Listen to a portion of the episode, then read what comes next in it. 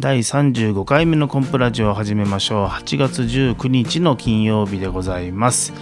えー、夏もお,、まあ、お盆が過ぎましてね後半戦突入でございましておかげさまで、えー、この夏は絶好調。この後も仕事が盛りだくさんということでございましてね、えー、明日20日21日これが同日なんですけどもおかげさまで6会場走り回ることになります。で明日がですね、えー、毎年楽しみにしております越中座の開催日ということでございます。この越中座もね、えー、今年で12回目ぐらいになるんですかね富山出身の芸人が一堂に集って、えー、笑いで恩返しという、まあ、そのサブコピーのもとをやってたんですけど今はもう芸人だけじゃないですからね、えー、あのコピーの方もちょっと変わってたような記憶がありますけど芸人だけじゃなく女優陣もたくさんこう集まることになりまして柴田理恵さんは芸人さんか野際陽子さんだとか、えー、ね、あのたくさんの皆さんがこう出演されるんですけどその中に混ざらせていただけるっていうのはありがたいですね。立川志の輔師匠が座長でそれ以外にもね、えー、桂米福師匠も出られますしあと三楽会でいつもお世話になっている柳家三笑師匠それから三遊亭、えー、良楽師匠他あのいつもの仲間のダラーズ山下さんでしょ？それから長江もみさんに、えー、他まあ母心さんだとかコンパスさんだとか、えー、来長さんね。うん。ちょっとあのまあたくさんの芸人さんが1日にえ2回公演でえそれぞれこう前半後半分かれて出演するということなんですけども。えー、コンプが出演するのは前数えたんですけど忘れました。忘れたけど確か10回目ぐらいじゃないですかね。最初出た時も本当に嬉しくてねこの夢のような舞台に出させていただけるなんてなんて光栄なことなんだろうというふうに思ったのを今でもはっきり覚えております。今でもねその気持ちっていうのは全く変わってなくって。ありがたいですよね。これだけビッグネームの皆さんのと一緒に舞台に出させていただける。もうそれだけで本当に感謝で、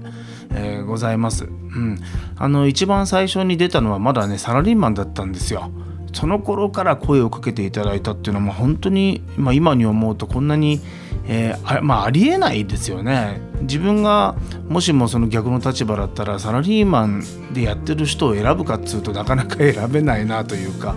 まあねなんかそのどういうその歯車の組み合わせかおかげさまで声をかけていただいて、えー、その後まあおかげさまで毎年出させていただいてるんですけども。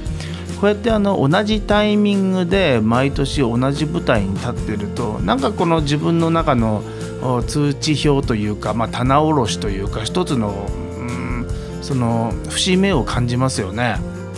あの毎年だからこそその自分がどれぐらいどう変わったのかっていうのをその意識できる場というかそういう感覚もあるなというふうに思っております。まあそうは言いながらそのマジックショーだけで1時間の舞台をやるとかそんなことじゃないですからね。たくさんの皆さんが出る中の与えられた時間は10分間ということでね。その中で、うん、どれだけの自分の世界を出せるかっていうのは非常に難しいところはあるんですけどまあ見てるお客さんからするとねそんなことは関係なくっていろんな方々が出てくるのが楽しみということになるわけでね。その中で、うん、何をやろうかなというところが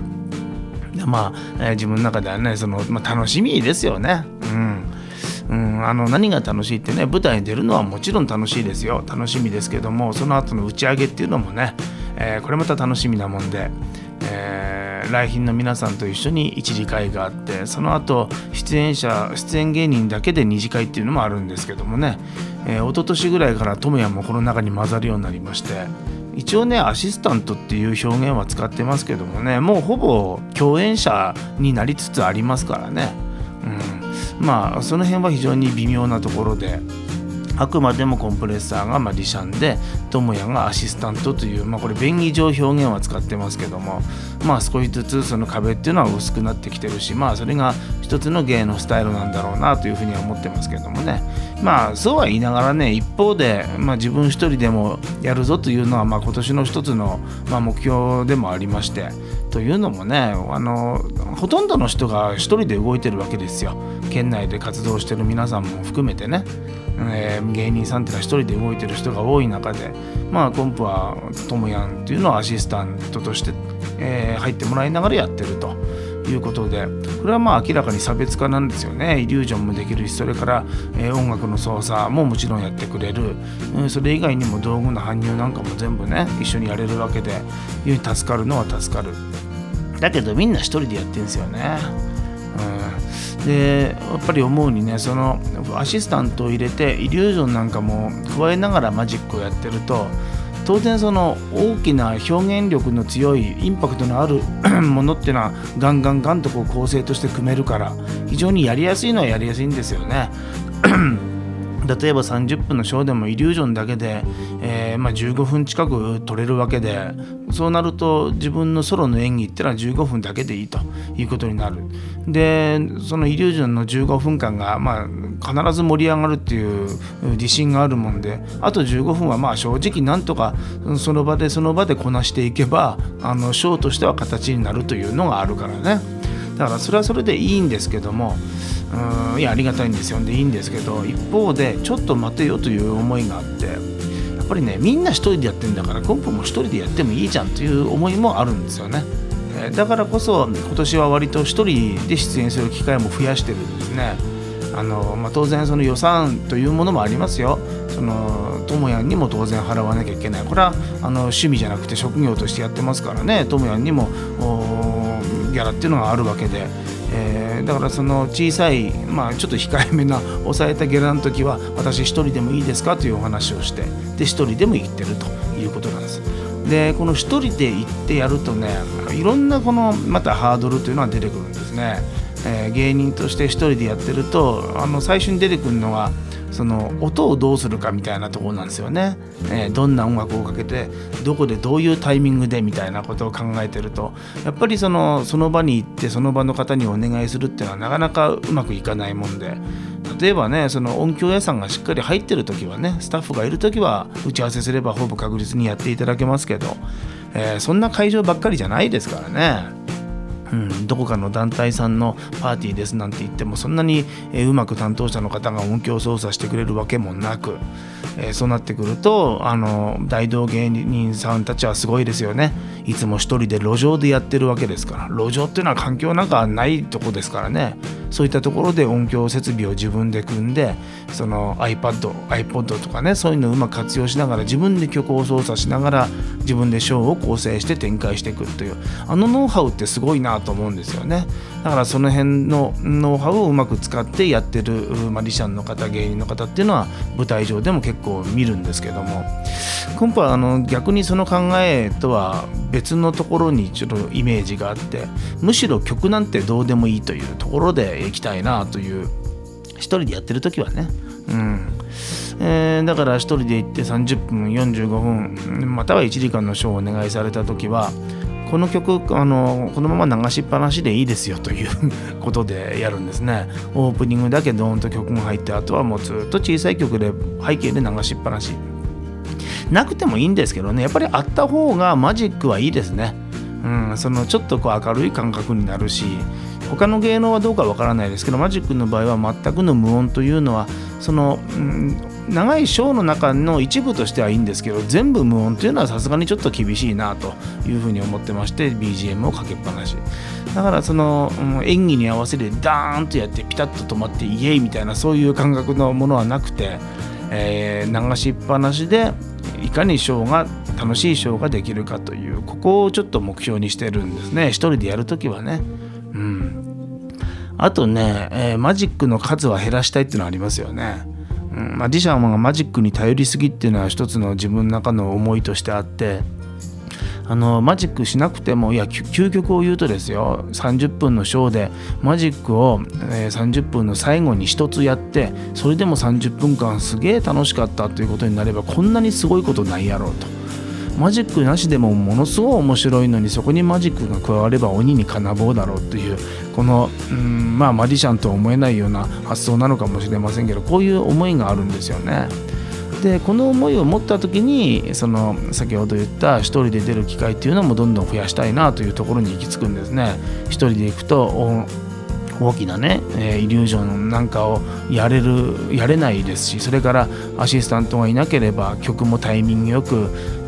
その演出に使う音楽っていうのが使えなくなるわけでえ、つまりもう裸一つでそこに乗り込んで自分の持ってるもの空気感だけで30分45分のショーをやるということになるんでそれはやっぱり目標としているところとは合致するんですよね。これがしっかりできるようになった上でえ、アシスタントのトメヤンがさらにそこに加わり音響効果が入ってイリュージョンも入ってくるということになると当然ねやっぱり、うんえー、力というのはぐっとこう上がってくる魅力的な楽しい芸になっていくんじゃないかなというそんな思いがあるんですけどもね。うんまあなんか話してるとこうやってね一人で、えー、ソロとしてマジック活動マジシャンとしてのショーに出演するなぜ出演するかまたは出演していきたいと思ってるかというね、えー、この辺の考えの話に行ってしまいましたけどもまあこれでいいんじゃないですかね、えー、10時50これで今10分52秒ということになりました。えー、来年は、うん、マジックバカになるという目標を掲げながらここまで、えー、やってきて、えー、ようやくねそこに今助走という形で入り始めてるなと思ってます。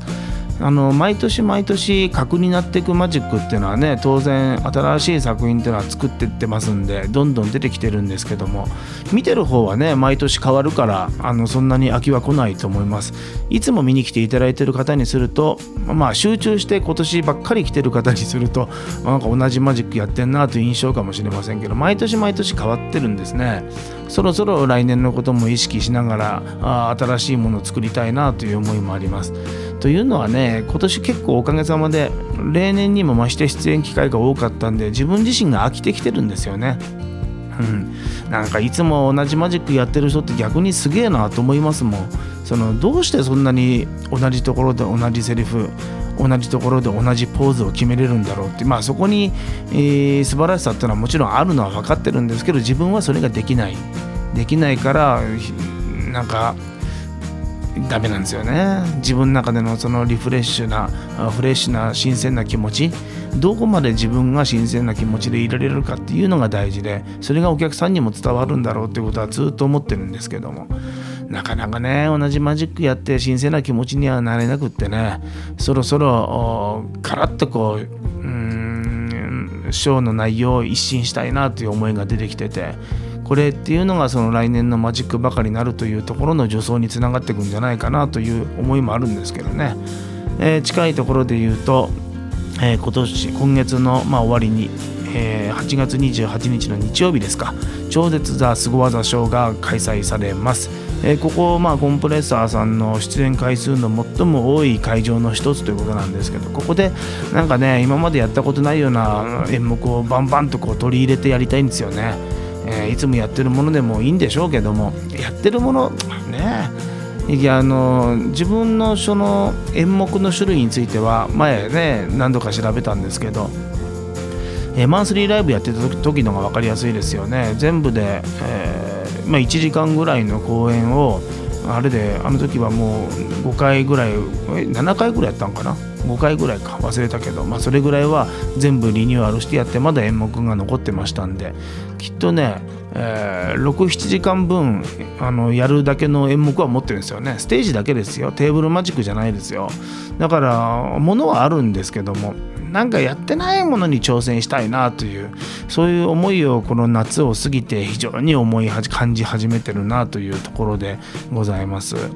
ね、新しいマジックやるのは大変でね練習するのは簡単なんですけど本番にかけるのが大変でいつも本番にかけようと思って持ってってもやろうやろうと思いながらやらずにそのまま片付けていかなきゃいけないっていうのがね何度も何度も続いてでようやく